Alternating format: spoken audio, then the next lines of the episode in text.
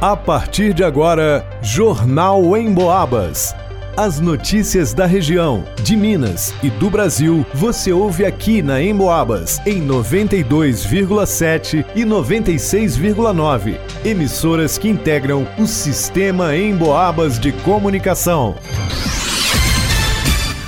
Leonardo Duque. Prefeitura de São João Del Rei aponta duas crianças internadas em observação na Santa Casa de Misericórdia. Em Santa Cruz de Minas, há uma internação. Vanusa Rezende. Em entrevista exclusiva à Rádio Emboabas, secretário estadual de saúde destaca que já foi descartada a presença da bactéria Streptococcus no terceiro óbito de criança são joanense. Gilberto Lima. Ladrões furtam duas TVs e vários objetos de um apartamento no centro da cidade.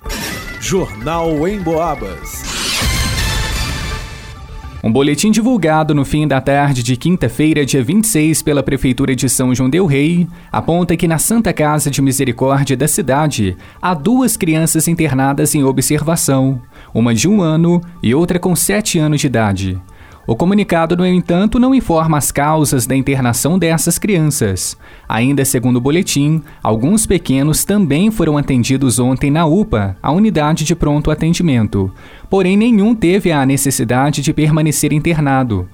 A demanda pelo boletim surgiu após a morte de três crianças no município e internação de outras sob a suspeita de infecção pela bactéria Streptococcus A. A intenção é acompanhar quantas crianças com sintomas, como dor de garganta e febre, estão em busca dos serviços de saúde, principalmente por atendimentos mais especializados, levando à internação.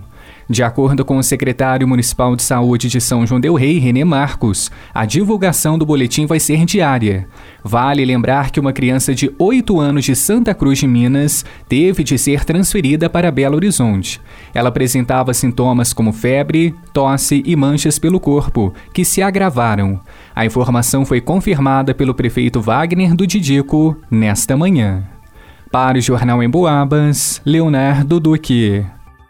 Na tarde desta quinta-feira, dia 26 de outubro, o secretário estadual de saúde, Fábio Bacarete, concedeu uma entrevista exclusiva à Rádio Boabas, mais informação a 92,7, durante o programa Jornalismo em Destaque. O secretário destacou que acompanha as investigações dos três óbitos de crianças em São João Del Rei, que aconteceram em menos de um mês. Fábio afirmou que as mortes não possuem ligação e que nos exames do terceiro óbito já foi descartada a presença da bactéria Streptococcus. A análise bacteriana dentro da FUNED, é, para saber qual a bactéria, ela gera algum, algum tempo, alguns dias. Porque a gente, é, dentro da análise, existe uma placa, né, que a gente chama placa, coloca ali a amostra e vê nessa análise qual é a bactéria correspondente ou qual o patógeno correspondente. Então a gente faz alguns testes relacionados a isso. E por enquanto, nesse prazo que nós já temos, é, não foi identificado nenhuma bactéria, foram excluídas algumas, por exemplo,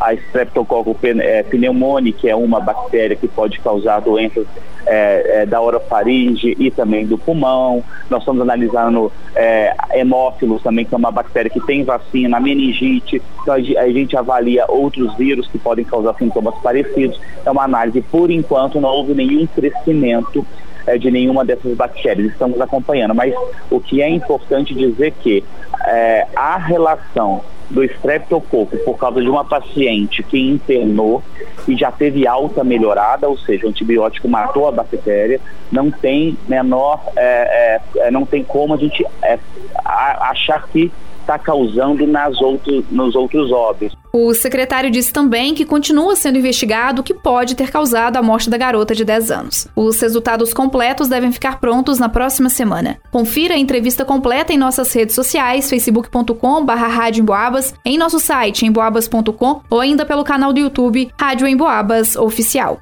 Para o Jornal Emboabas, vá no Usa Resente. Uma mulher de 30 anos de idade solicitou a presença da polícia em um apartamento situado na rua João Jacó, no centro da cidade. Ela informou que no local funciona o alojamento de uma empresa de odontologia e que divide o espaço com outro cidadão de 39 anos. E este cidadão informou a ela, através de uma ligação, que o apartamento havia sido vítima de infratores que invadiram o imóvel e levaram objetos que estavam no seu interior. Quando a solicitante chegou para verificar, viu que os ladrões haviam levado do seu quarto duas televisões de plasma 32 polegadas, sapatos e roupas.